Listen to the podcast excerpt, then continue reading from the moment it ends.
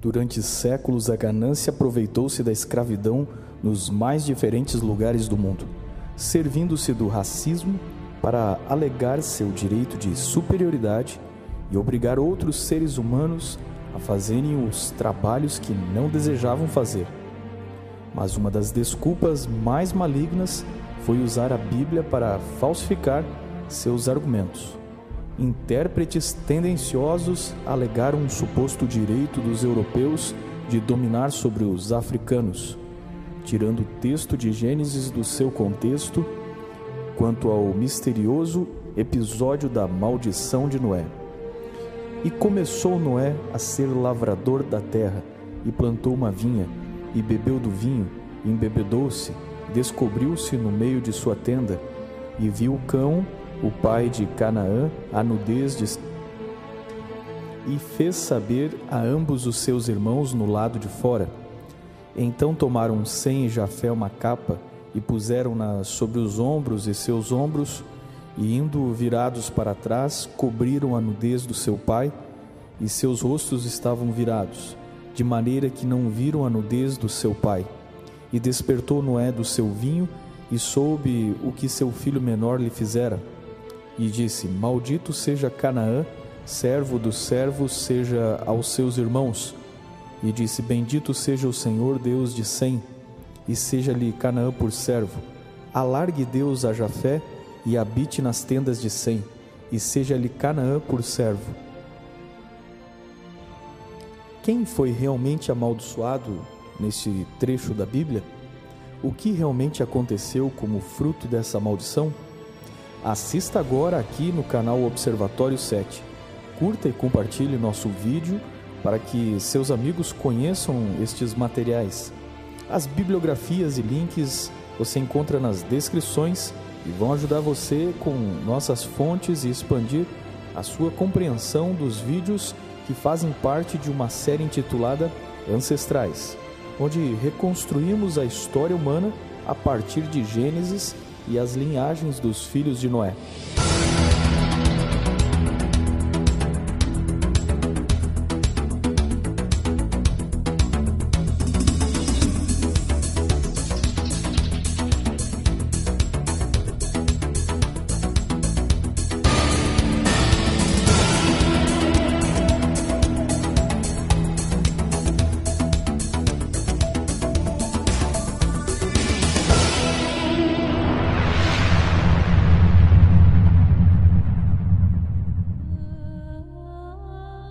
Após o dilúvio, podemos imaginar o quanto foi difícil reconstruir a civilização a partir de oito pessoas.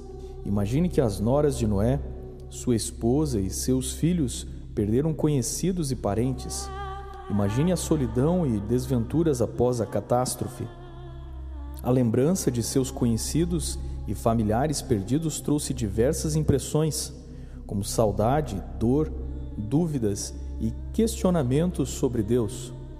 Sabemos disso, pois no Gênesis, Deus lhes mostra o arco-íris na intenção de lhes garantir que não seriam destruídos. Ao ver o caos pós-dilúvio, devem ter sofrido muito e precisavam de esperança. O arco-íris é um esforço de Deus em mostrar misericórdia e salvação. Parece que estes argumentos funcionaram para Noé, Sem e Jafé, mas algo saiu errado com Cã. A história da beberagem de Noé está registrada para mostrar as diferentes personalidades e índoles de seus filhos. Enquanto dois irmãos auxiliam o pai num inesperado momento de vergonha, Cã faz piada da vergonha de seu pai. Qualquer que tenha sido o ato de Cã e talvez de Canaã, é notório como os mitos do dilúvio estão ausentes em tribos camitas.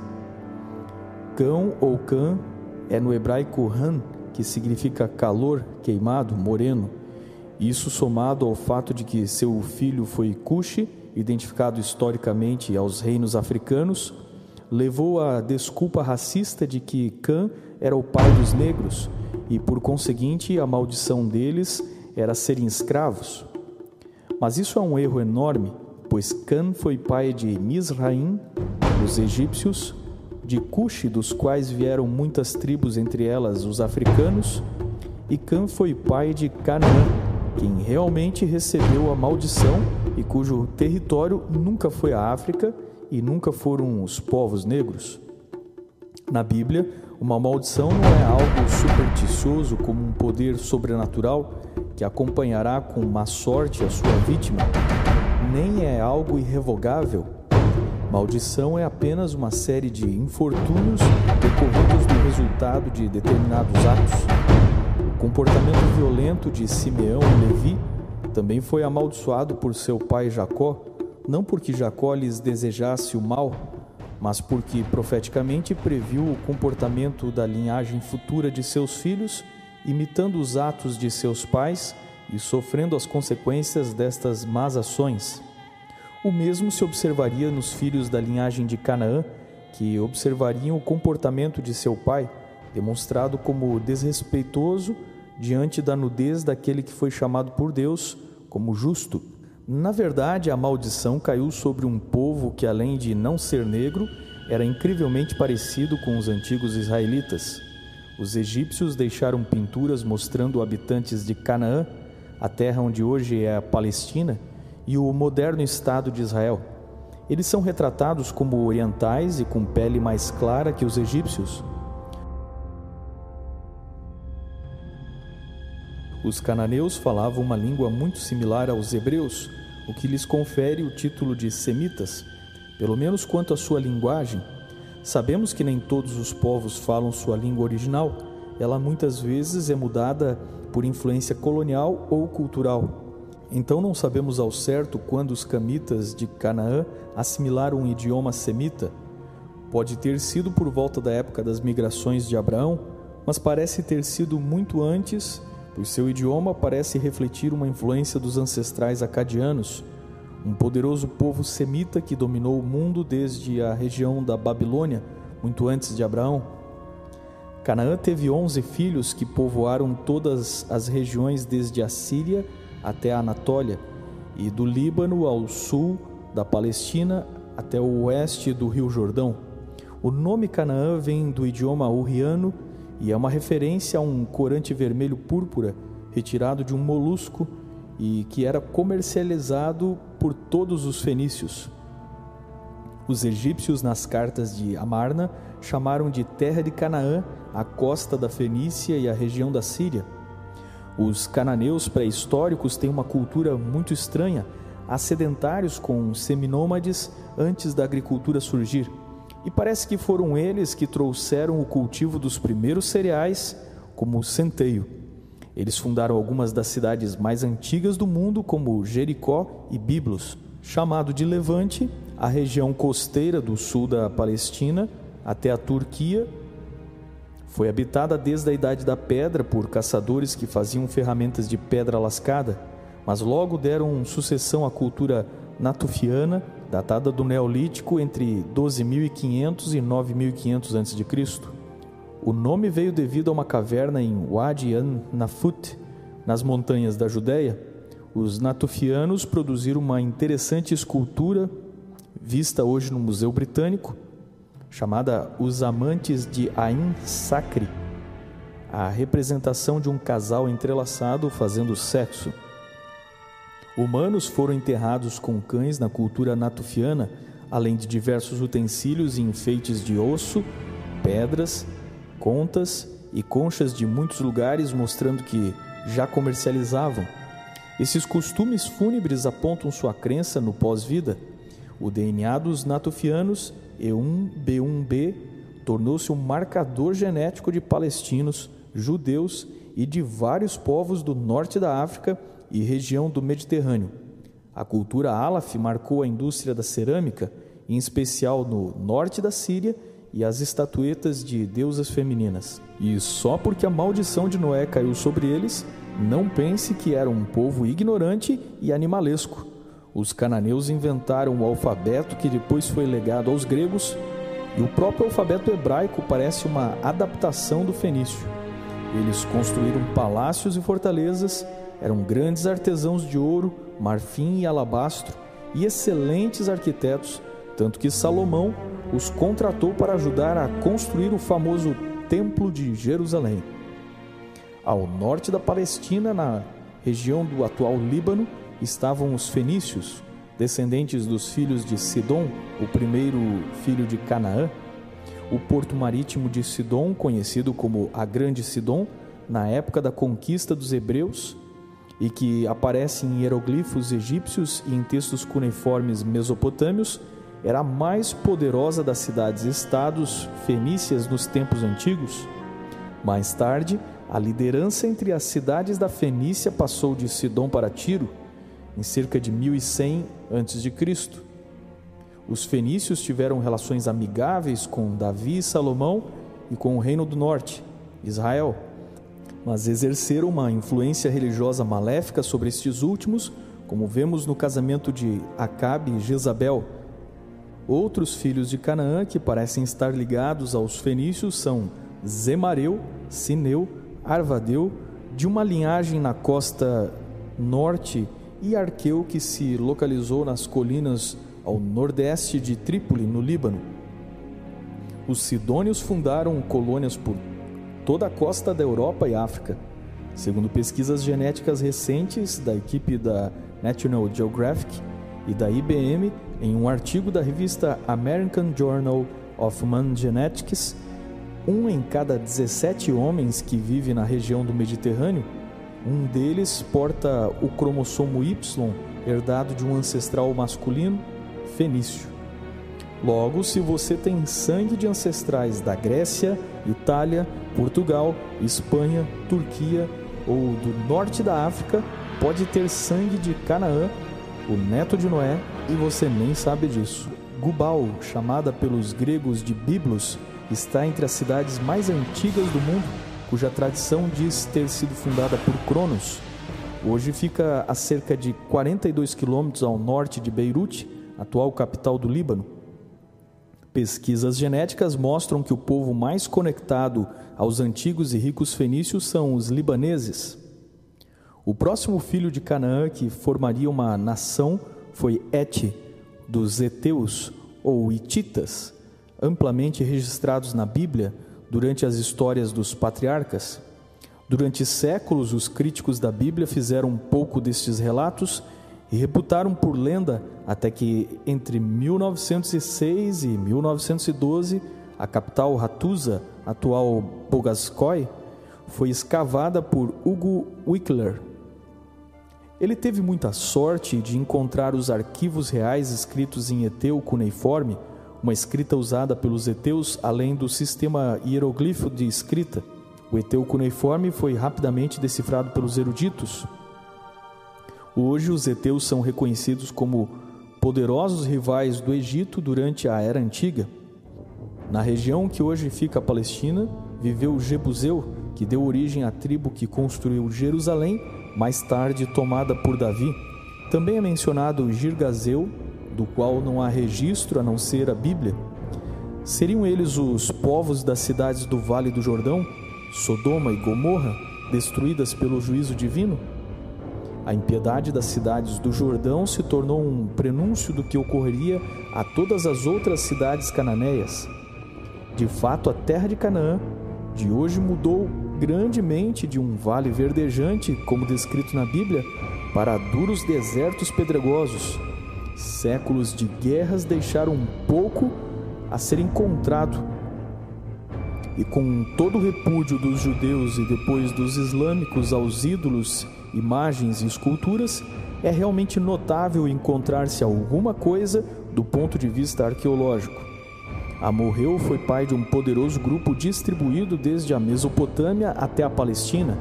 Seus filhos fundaram o primeiro império babilônico de Hammurabi.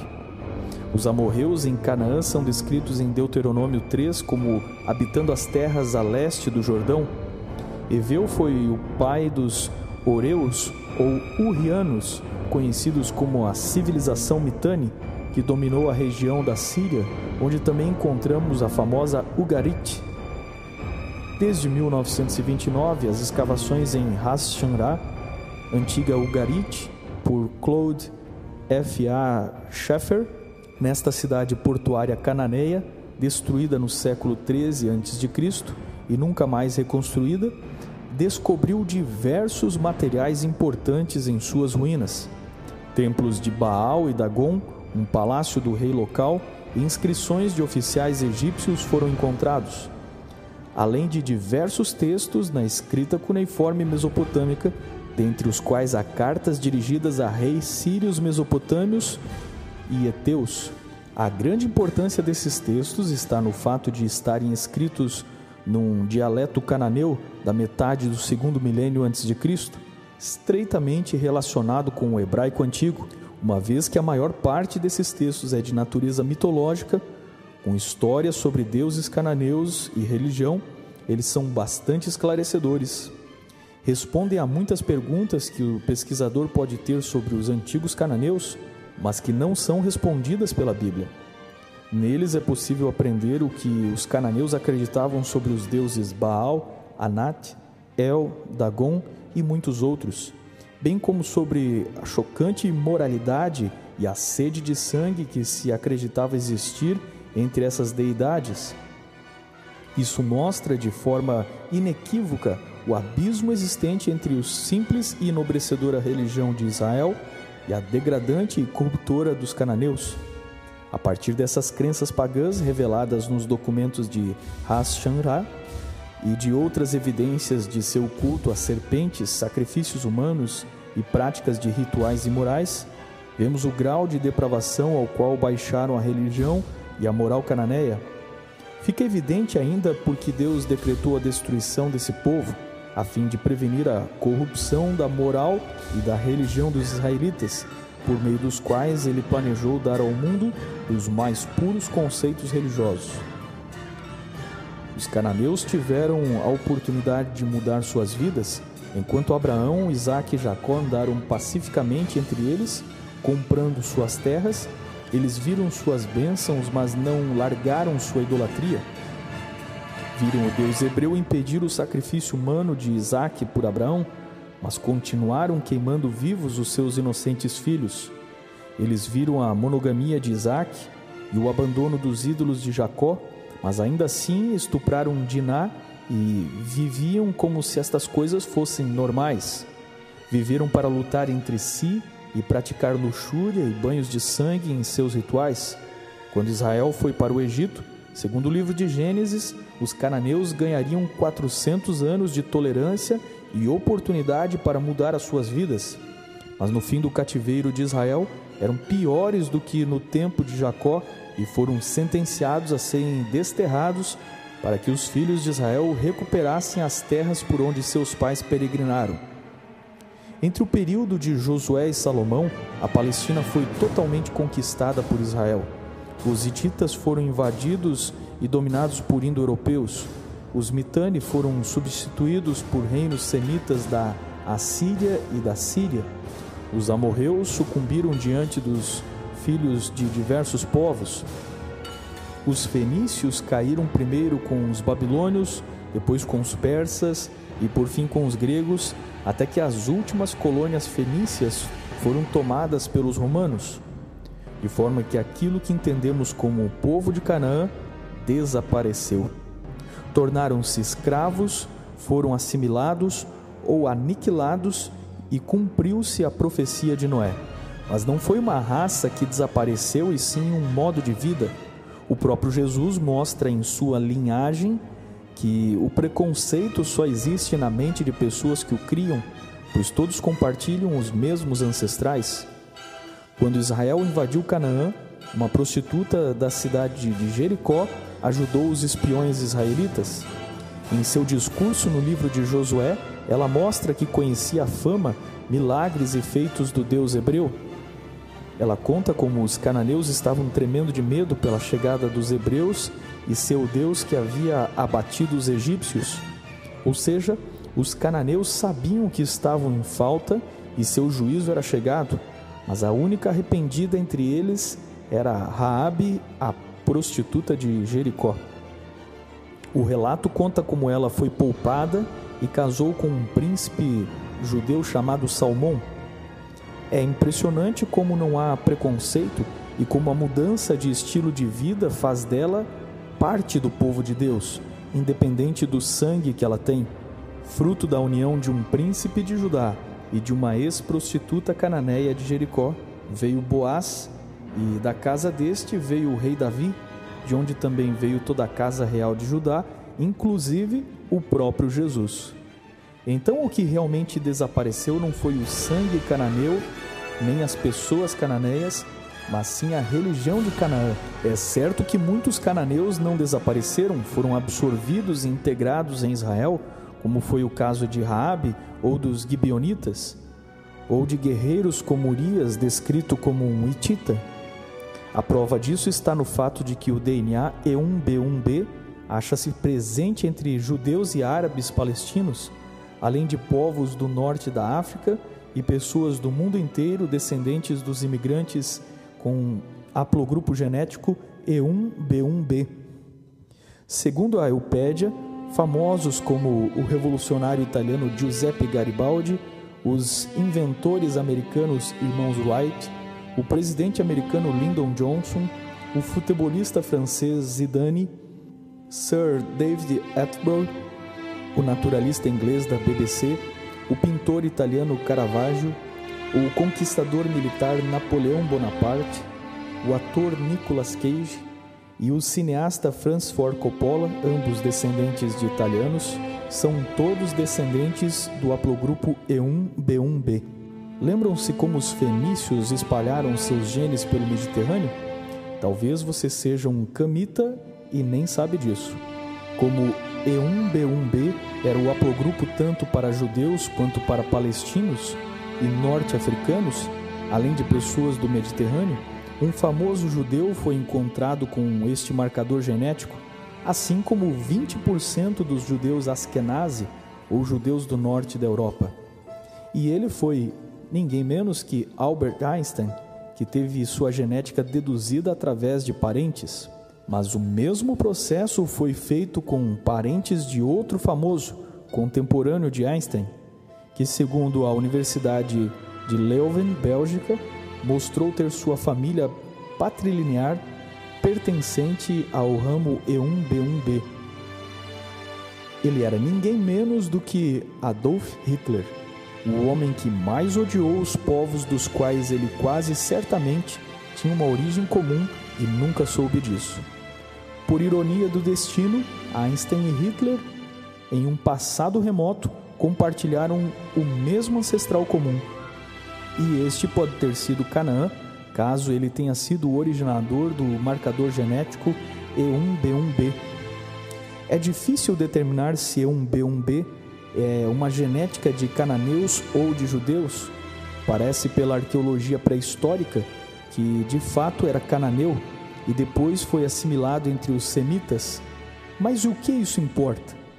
Raabe mostra que o povo de Deus é quem é aceito mediante o arrependimento, pois somos todos irmãos, todos filhos de Noé, e não há maldição onde o arrependimento trouxe as bênçãos.